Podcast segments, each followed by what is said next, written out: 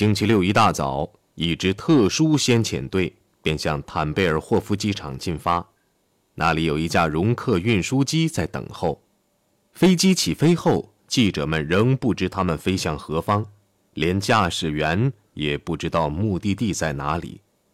驾驶员要在规定的时间才能打开锦囊，那时他才知道目的地在哪里。上午十点，德国大使拜会了艾登，在讨论了一阵另一个英德协议后，霍希突然说：“我要告诉您一件极重要的消息。消息的前一部分恐怕不适合您的口味，但后一部分却比近年来提的重要的多的建议。”要好。他宣读了一份备忘录，攻击法苏条约违反了罗加诺公约，因此德国便决定收回莱茵兰非军事区。霍希继续读道：希特勒提出与东西方国家分别签订互不侵犯协议，他也愿意重返国联。艾登对莱茵兰行动深表遗憾，但又说。他将慎重考虑德国的建议。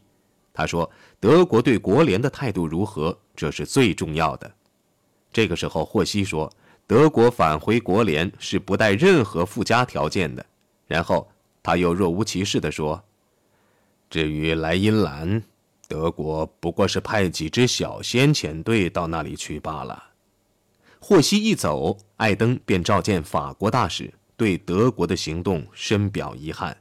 艾登说：“对罗加诺公约进行谴责，这是可叹的，但这需要由英国内阁进行考虑。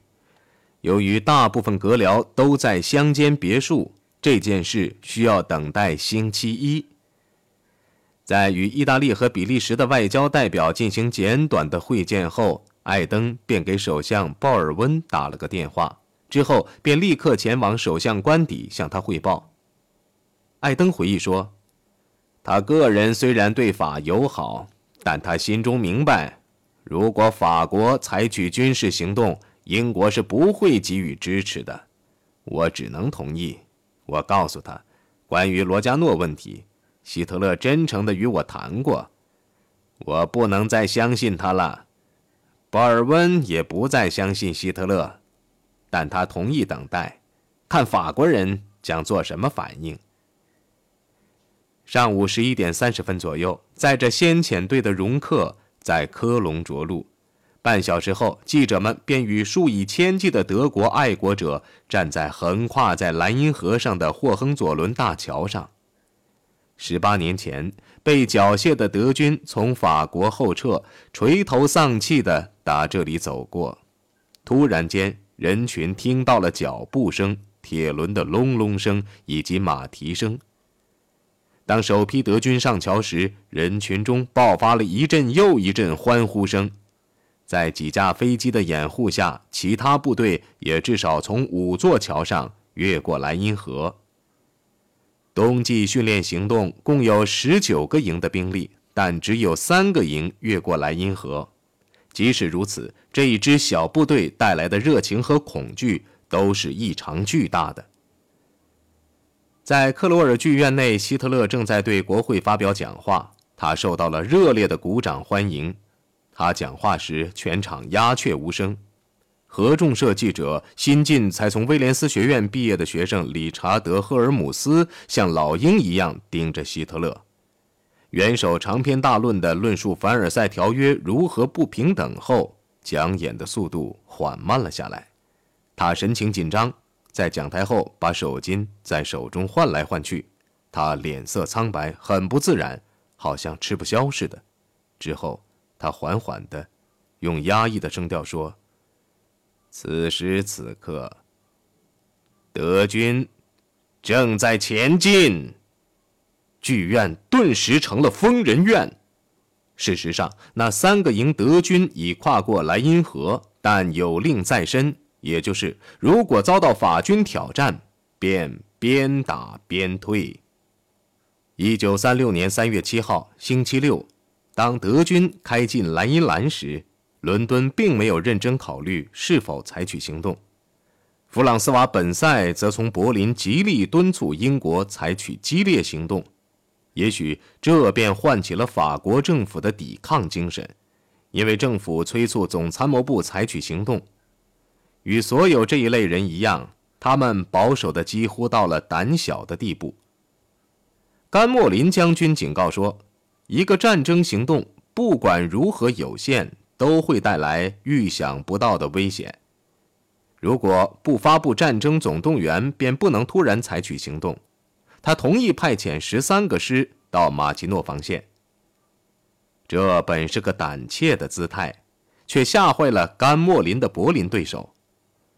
星期天上午，伯鲁姆堡将军恳求希特勒至少也要从亚琛、特里尔和萨尔布吕肯撤军。他说：“如果法国发动进攻，德国势必不战而退，这在道义上和军事上都会遭到重大失败。”尽管忧心忡忡，希特勒却纹丝不动。他让伯洛姆堡等待，如果有必要，明天可以撤军。尽管法国总理发表了一篇强烈反对的广播演说，希特勒仍然不动摇。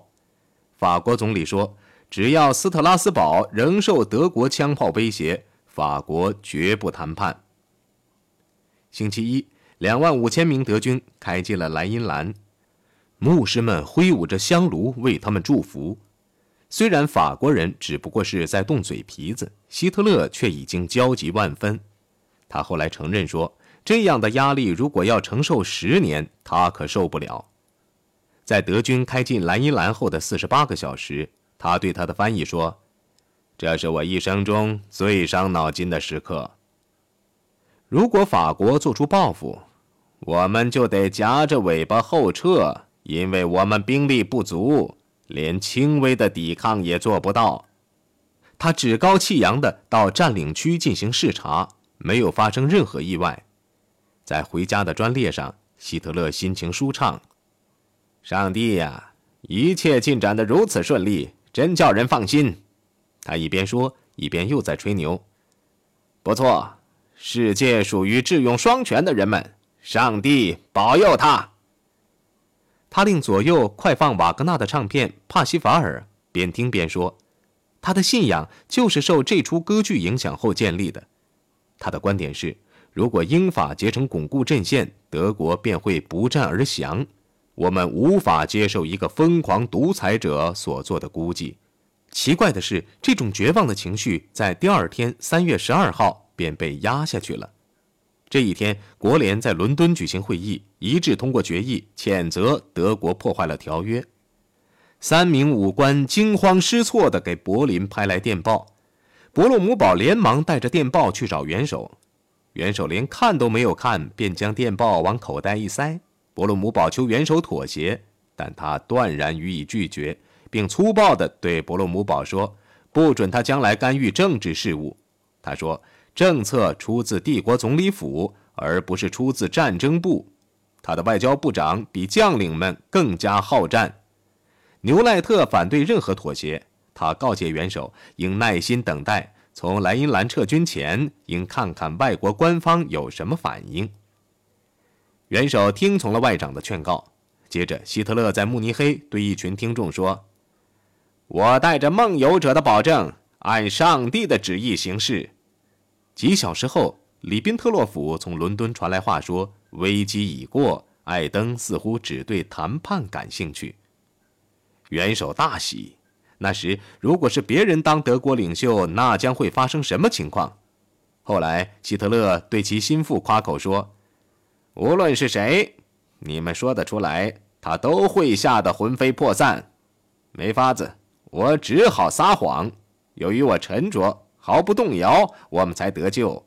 我威胁说，除非形势在二十四小时内有所缓和，否则我就再派六个师去莱茵兰。其实。我只有四个旅。由于最弱的一环在握，希特勒成功的讹诈了英法两国。这证明，如果没有武力做后盾，只用空话进行国际谴责是无济于事的。与此同时，他也感到，比起他的将军，他的政治本能更为健全。这是具有深远意义的一次胜利，也加强了他对自己的命运的信任感。他已经发现，一个意志坚强、敢于动用武力的人，在反对其一想到打另一次世界大战便吓得三魂走了七魂的对手中，究竟能走得多远？希特勒也狡猾地利用了莱茵兰事件，为其在国内进一步巩固其权力服务。他解散了国会，并将这一政策交给公民投票做决。这次公民投票并非大选，而是上有兴登堡号氢气球做掩护，在各市穿梭的胜利大游行。我并没有篡权，他对卡尔斯鲁厄的群众说：“我按良心办事，也是为关心人民做。我明白，我必须保持我国人民的荣誉，领导他们重新在世界上取得光荣的一席。”如果因为我的缘故，我国人民再次遭受不必要的忧愁与痛苦，那么我就祈求万能的上帝惩罚我。三月二十九号，在没有动用一枪一弹的情况下，百分之九十八点八的选民投票选举希特勒。世界上没有一个国家元首如此受群众欢迎。另外，在三年多一点的时间里，他已经把一个要央求别人的国家变成了挑战者。这种地位上升被承认的地方，莫过于英国了。威尔士知名人士、交际极广的杜马斯·琼斯以非官方大使的身份来到了德国。他的第一站是达莱姆，在那里，深知他与鲍尔温关系密切的里宾特洛甫敦促他与首相斡旋。据琼斯日记中引里宾特洛甫的话说：“我想让鲍尔温先生见见希特勒。谈话时，他并不是个独裁者，他很像鲍尔温先生。我们所要讨论的问题将决定几代人的命运。鲍尔温先生应该亲耳听听希特勒的观点，不必通过中间人。希特勒会以绝对的公正与他交谈的。”里宾特洛甫极力把元首说得有声有色。他内心是个保守派，过着画家的简朴生活，酷爱音乐和绘画。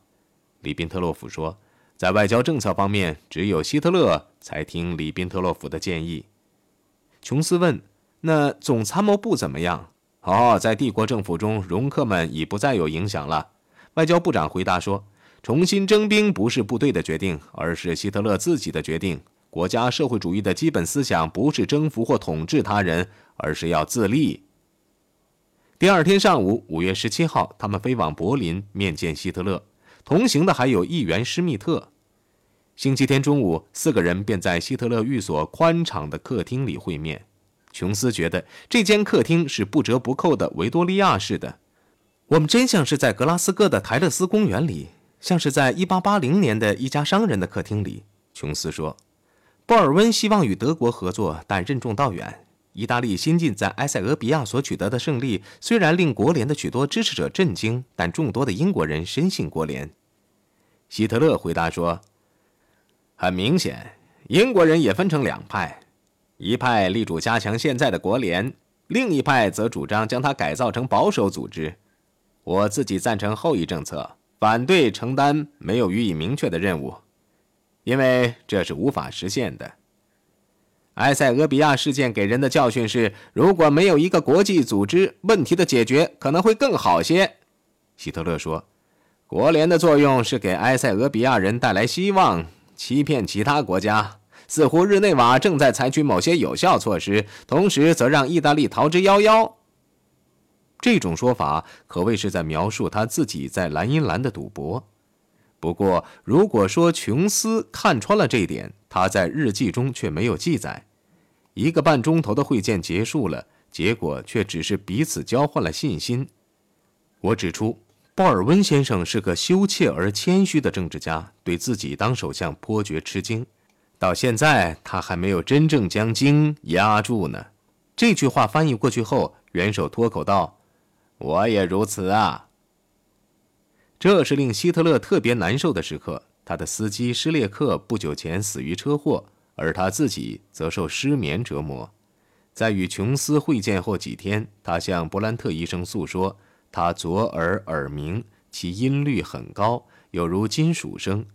伯兰特嘱咐他在入睡前稍事散步，用热水和凉水交替洗脚，然后吃几粒轻剂量的安眠药。元首确实曾服用过安眠药片儿。在按他自己设计而建造的新总理府内，元首遵守更加严格的生活规律。一到晚间，他便将自己反锁在简朴的寝室内。室内的唯一装饰是他母亲的油画像，是按一张旧照片画的。床的右边放一张床头桌。他曾指示他的一个男仆克劳塞，不管他在何处就寝，在床头的同一位置必须为他放一张桌。早晨，他坚持自己刮胡子。穿衣也不用仆人帮助，只有在穿好外衣后，他才出房门，与克劳塞打过招呼后，便径自进入书房进早餐。他的早餐一般是两杯牛奶、十块左右的饼干和几块半甜不甜的巧克力。早饭他通常是站着吃的，且边吃边翻阅新闻局送来的材料。他通常只花五分钟吃早餐，之后便直接进办公室。在这繁忙的日子里，他几乎唯一的娱乐就是每晚在宽敞的客厅里看电影。克劳塞通常会给他一张电影名单，列有五六部电影，而他则从中挑选。如果某部电影令他厌烦，他便会喊乱七八糟，然后再要另一部。他最喜欢的女演员是格丽泰·嘉宝。据说他最喜欢的影片之一是一位孟加拉枪骑手的生活。这部片子他看了三次。他之所以喜欢这部影片，是因为他描写了几个英国人是如何奴役一个国家的。一个优秀的民族就该如此行动。于是，他变成了党卫军必看的影片。他更喜欢法国影片，因为他说，他们忠实地记录了小资产阶级的生活，不能向公众反映，太遗憾了。他对瓦格纳说：“戈佩尔办公室没有剪镜的影片。”都由瓦格纳负责检查。由于希特勒的健康没有好转的迹象，伯兰特便建议他休养一个时期，并且最好到贝希特斯加登去，因为他在那里能睡好。他听了伯兰特的忠告，在之后的几个月内，他尽量多住在瓦申福尔德寓所。那年夏天，他又参加了瓦格纳庆典。由于米福特和妹妹迪亚娜也在那里，瓦格纳太太。便邀他们共进午餐，希特勒很高兴。你知道，尤尼提的生活费每月只有一百个马克左右。瓦格纳说，希特勒曾说过，他父母切断了他的生活来源，企图迫使他返回英国。他回去过一两次，每次都逃了出来。七月二十二号晚，两个居住在国外、属于纳粹党圈外组织的德国人的突然来访，打乱了白莱特的田园式的生活。来访时，他们带来了西班牙一位名叫弗朗哥将军的信。这个人是反对共和政府的起义军首领，急需飞机运送部队到非洲，反对赤军。希特勒立即把格林召来，他刚好在白莱特参加庆典。格林敦促希特勒支持弗朗哥，原因有两个：一可以阻止共产主义扩散；二则可以锻炼我的年轻的空军。希特勒派出了部分运输机群，还派出了不少战斗机、轰炸机和高射机枪以作试验，仅此而已。延长西班牙内战，这不但对德国有利，而且还能阻止墨索里尼业以大量支援弗朗哥，并且与法国和英国建立进一步的关系。受孤立的墨索里尼必然要转向德国。里宾特洛甫则告诫希特勒不要插手西班牙事件。那里是得不到什么桂冠的，而且他也怕又把与英国的关系复杂化，因为英国肯定对德国的干预会不高兴的。希特勒辩解说，作为一个国家社会主义者，他有责任援助弗朗哥。西班牙如果成了共产党的天下，法国必然会被布尔什维克化。如果被夹在强大的东方苏维埃集团和西方的法西集团之间，一旦遭苏联进攻，我们便会束手待擒。那年夏天，奥林匹克运动会在柏林举行。由于德国采取反犹政策，英美法三国曾极力进行抵制，但未能奏效。希特勒急于将此次运动会变成纳粹成就的橱窗，便做了不少让步，允许象征犹太人的花剑选手梅尔、曲棍球明星巴尔代表帝国参加此次运动会。而另一个犹太人菲尔斯纳上尉则负责兴建和组织奥运村。更重要的是公路沿途的反犹标语牌以及禁止犹太人进入疗养地带的公告都被拆除。在柏林施特莱彻的前锋报也从报摊上消失。事实上反犹运动整个停止了。他们对此和解的标志进行了大肆国际宣传。致使许多外国人蜂拥至柏林并受到热情接待。